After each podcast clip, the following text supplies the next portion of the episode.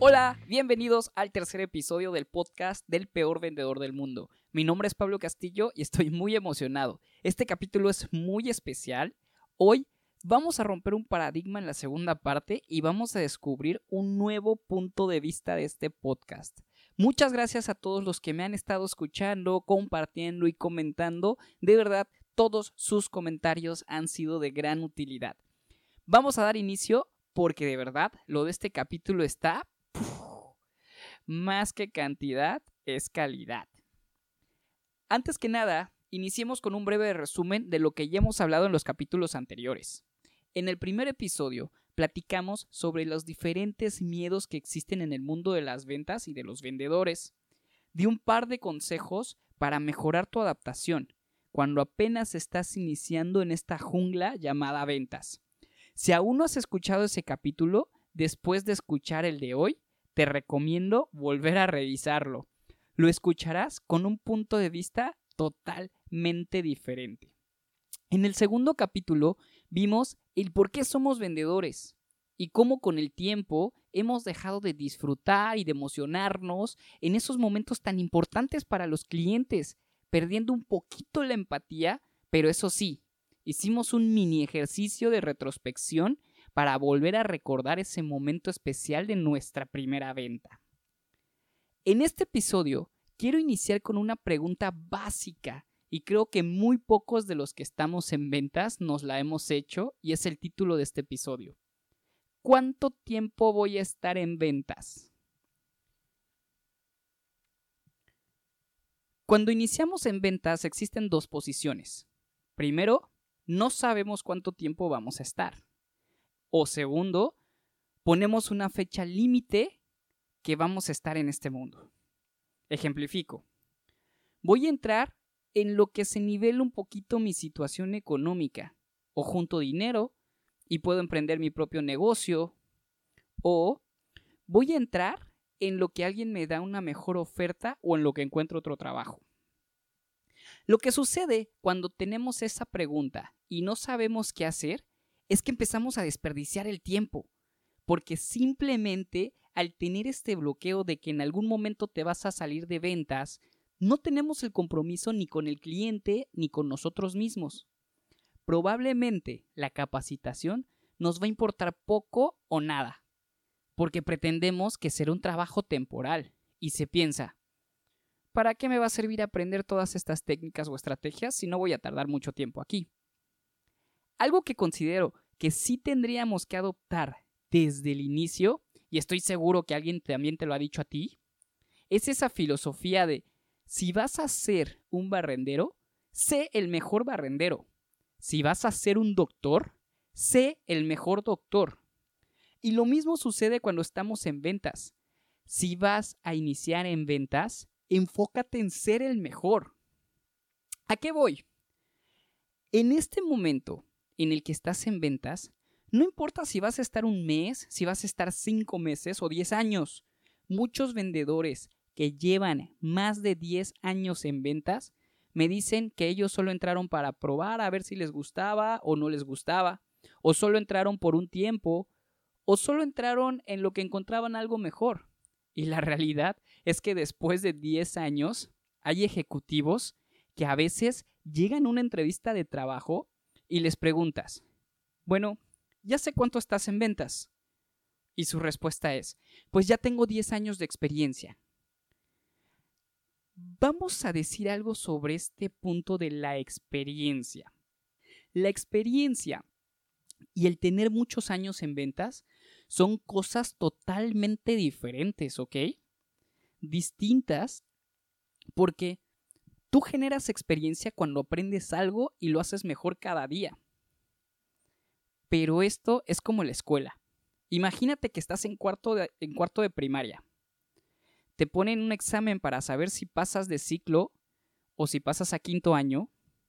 Y si no estudias lo suficiente, no te preparas y no apruebas el examen, no vas a pasar a quinto año. Entonces estarás en cuarto de primaria otro año.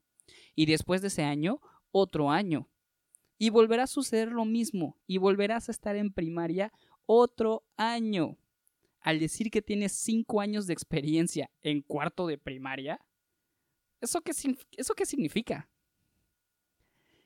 Ahora, si comparamos con alguien que de cuarto pasó sus exámenes y ahora está en quinto, y el siguiente año pasa sus exámenes y ahora está en sexto, en tan solo tres años ha elevado su nivel mucho más que tú.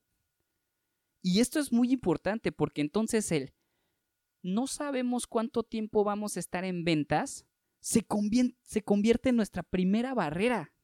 Y esta es la que quiero que rompamos. No importa si estás una semana, tres meses, cinco meses o diez años. Eso es lo de menos.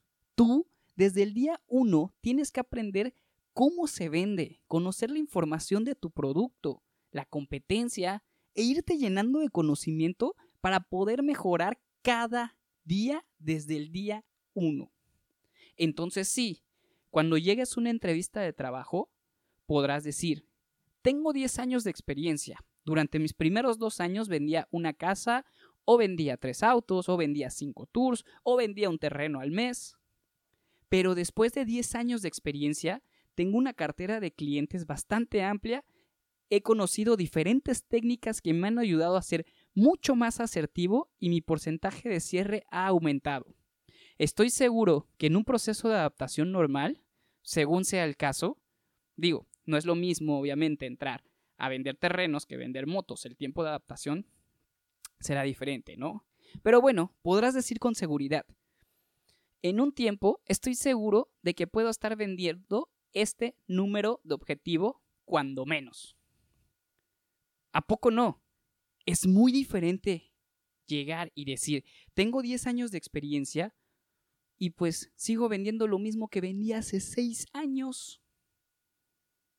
Entonces, el objetivo de este capítulo es entender que no importa si vas a estar un día o 25 años en la industria, sino que cada uno de los días sean mejor que el otro y podamos aprender de eso y podamos tener realmente una experiencia enfocada al cliente. Ahí es donde encontraremos la diferencia y la evolución de un vendedor. Yo te pregunto, ¿cuánto tiempo vas a ser vendedor? Y pregunto esto sobre el vendedor porque a partir de ahora también vamos a empezar a hacer una gran distinción.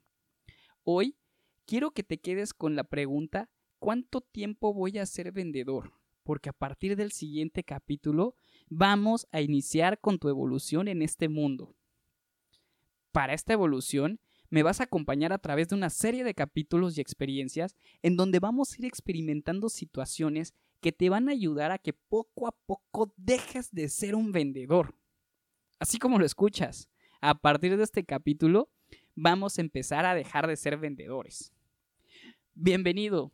Este es el podcast del peor vendedor del mundo. Mi nombre es Pablo Castillo y a partir de ahora entenderemos que las ventas han cambiado.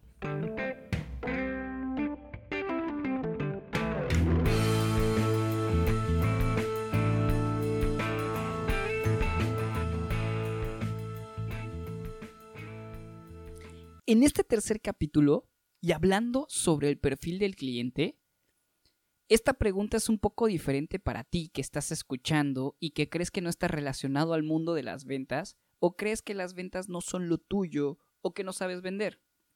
Yo te pregunto, ¿desde hace cuánto tiempo eres vendedor? A partir de esta pregunta, quiero que recuerdes que cada día te enfrentas a diferentes conversaciones, momentos y experiencias en las que tienes que tomar una decisión. Y el tomar una decisión representa analizar las opciones que tienes y responsabilizarte de la que consideres más adecuada a tu momento. Déjame recordarte algo. Hoy que te levantaste, tomaste ropa, perfume, shampoo, estás utilizando una pasta de dientes de cierta marca, estás utilizando un cinturón de cierta marca, un pantalón de cierta marca, quizá una computadora y un celular también de cierta marca, ¿Y tú crees que no estás influenciado por las ventas? ¿Qué es lo que haces cuando llegas a una entrevista de trabajo? Das tu currículum y hablas sobre ti y te describes. ¿Qué crees que estás haciendo? ¿Qué es lo que haces cuando llegas con un cliente y le muestras la propuesta que hiciste para que elija trabajar contigo? Inclusive, cuando llegas con un maestro y le dices, profe, llegué tarde, porque fíjese que se me atravesó un elefante rosa en el estacionamiento de la escuela. Así es, algunos de nosotros somos mejores vendedores que otros, de eso no hay ninguna duda. Pero esto no significa que siempre sea así o que siempre tenga que ser así. Podemos ir evolucionando nuestras técnicas a la hora de convencer a las personas, o mejor dicho, a la hora de vender nuestros argumentos, porque al final, desde el momento en el que nos levantamos, estamos realizando una labor de ventas. Suena demasiado exagerado, lo sé, pero la realidad es que todo el día estamos pensando en ventas y cómo vendernos nosotros de la mejor manera. Si nos vamos más profundo, existen aplicaciones como Tinder, TikTok, Instagram, en donde estás vendiéndote frente a las personas y la forma de pago es un like, un comentario o alguna reacción. Entonces, este podcast quizá te pueda ayudar. Cuando hablamos de ventas, a lo mejor lo estabas escuchando pues porque eres amigo mío o morbo de escuchar las tarugadas que está diciendo Pablo, porque pues la verdad es que no entiendo mucho de podcast ni tampoco de ventas y pues nada más quería saber de qué se trataba. Pero eso sí, si estás en este capítulo, te tengo una sorpresa y espero que te agrade.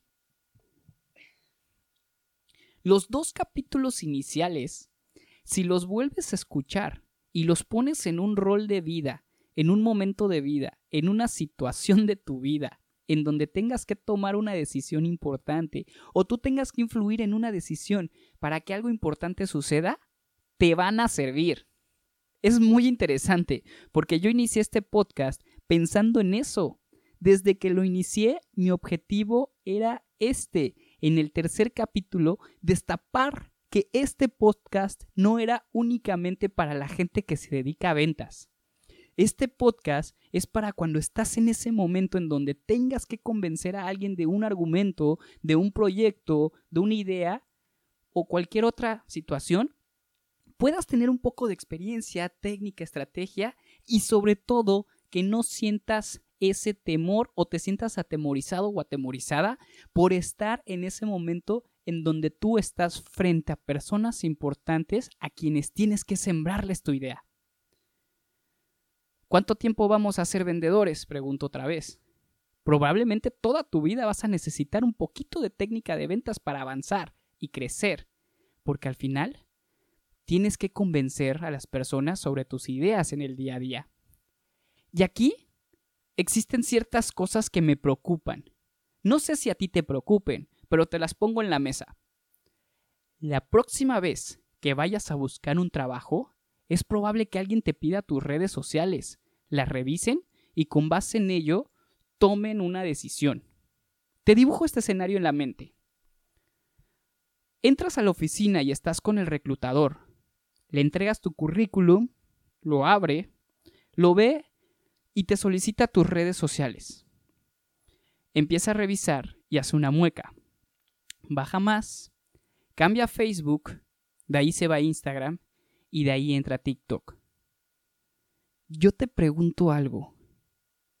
Si el reclutador fueras tú y revisas tus redes sociales, ¿te contratarías? Bienvenido al mundo de las ventas. La vida es la tienda más grande que existe y tú eres el producto más valioso que tiene. Pero lo más importante es que de ti depende el precio que le pongas a tu etiqueta.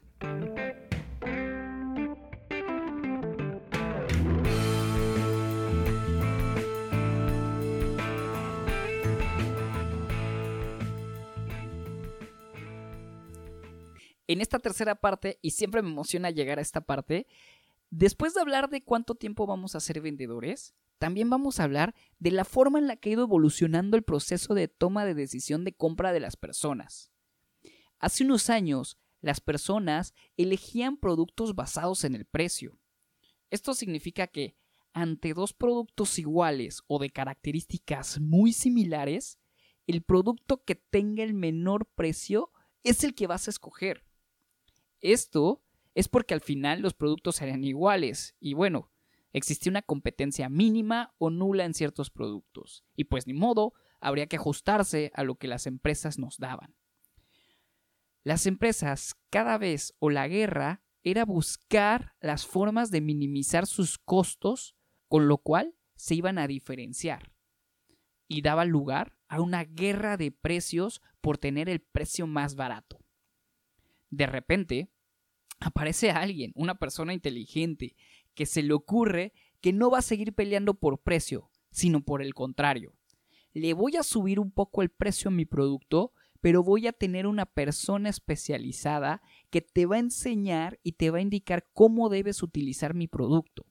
Resolverá tus dudas y ese servicio extra tú me lo vas a pagar con un precio un poquito mayor al de mi competencia. Los clientes dijeron, ok, tú me estás ofreciendo una persona que puede resolver mis dudas, puede ayudarme, puede enseñarme, entonces estoy dispuesto a pagar un precio mayor. Y entonces comenzamos con la diferenciación por servicio, el cual poco a poco ha ido evolucionando. Cuando se estandariza un buen servicio, aparece de nuevo esta persona inteligente y dice, hey, si tú compras mi producto, te vas a sentir de esta forma. Mi producto te va a hacer sentir lo siguiente. Y exactamente, entramos a una diferenciación por emociones. Ya los productos que te vendían ya trataban de transmitirte una emoción. Las campañas se enfocaban en buscar una emoción por cada uno de los productos que te ofrecían. Algunos ejemplos tal vez los hayas visto en relanzamientos de productos antiguos como los tazos, caricaturas como He-Man, Thundercats y todo este tipo de productos que nos llevaban una emoción. Inclusive le llamaron marketing emocional. Después de que la emoción se vuelve un estándar o muchas compañías empiezan a utilizarlo, ¿qué crees? Vuelve a aparecer esta persona inteligente y dice, ok, a grandes rasgos, si englobamos un buen producto, le sumamos un buen servicio y además generamos una emoción, a todo esto le vamos a llamar una experiencia. Y aquí es donde pues empieza una batalla por diferenciar sus productos. Inclusive, si te diste cuenta, algunas conferencias dejan de llamarse conferencias por llamarse experiencias. Y ya te decían, disfruta la experiencia mágica de las ventas, vive la experiencia de el viaje. De ahí, obviamente seguimos evolucionando, ya que las experiencias pasan. Entonces, de repente llega alguien que dice, hey, a ti te sigue mucha gente, ¿verdad? Y sobre todo en los medios digitales. Ten, te presto mi producto para que lo pruebes. Si te gusta, recomiéndalo. Y las personas que lo siguen empiezan a ver el producto que lo, está utilizando esta persona y dicen, wow, si él utiliza ese producto, yo también lo quiero tener. Y entonces entramos a una guerra de evidencias o influencias para colocar nuestros productos. En fútbol es muy marcada esta guerra entre las marcas por medio de influenciadores. De ahí, hace un año, lo que sucedió con la pandemia es que nos mueve totalmente a todos y cambia todo nuestro enfoque. También cambia nuestra mentalidad y aparece en el radar o subrayamos algo que se llama empatía. Comenzamos a tomar decisiones de compra por empatía. ¿A qué voy? Seguramente encontrarás en Facebook o en alguna red social o en algún lado un cartelón escrito, alguna publicación que dice, hola, fíjate que debido a la pandemia perdí mi trabajo. Sin embargo, eso nunca me ha detenido. Estoy vendiendo tamales a domicilio. Si te gusta, y quieres, aquí está mi teléfono, puedes hacerme el pedido. Lo interesante de esto es que tú no conoces a la persona, nunca has consumido su producto, ni siquiera sabes si tiene un buen servicio o tampoco has tenido una evidencia de lo que vende, porque pues obviamente nunca has visto a nadie comer ese producto.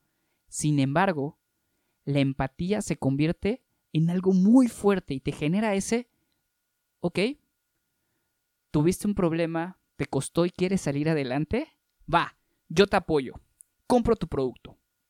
De esta forma, ha estado evolucionando nuestra forma de tomar decisiones de compra, comenzando por productos, luego servicios, emociones, experiencias, evidencias y empatía. Esta empatía se ha dividido tanto para las personas como empatía hacia el planeta, dando lugar también a productos verdes y empezar a consumir ayudando al planeta. Hoy todavía encontramos algunos vendedores a los cuales te invito que les hagas la siguiente pregunta. Disculpa amigo, ¿por qué te tengo que comprar a ti? Estoy seguro que hay muchos que te van a decir todavía. Lo que pasa es que si usted me compra a mí, obtendrá un gran servicio de mi parte y de mi empresa. Amigo, te tengo una noticia. Un gran servicio ya no es un diferenciador, es un estándar. Entonces, si quieres ser diferente, tenme empatía. Pregúntame qué es lo que yo quiero. Pregúntame cuánto me ha costado conseguirlo. Pregúntame qué es lo que estoy dispuesto a hacer para conseguir ese producto. Y con base a eso, entonces sí, dame lo que estoy buscando. Recuerda, las ventas han cambiado. Mi nombre es Pablo Castillo y bienvenido al podcast del peor vendedor del mundo.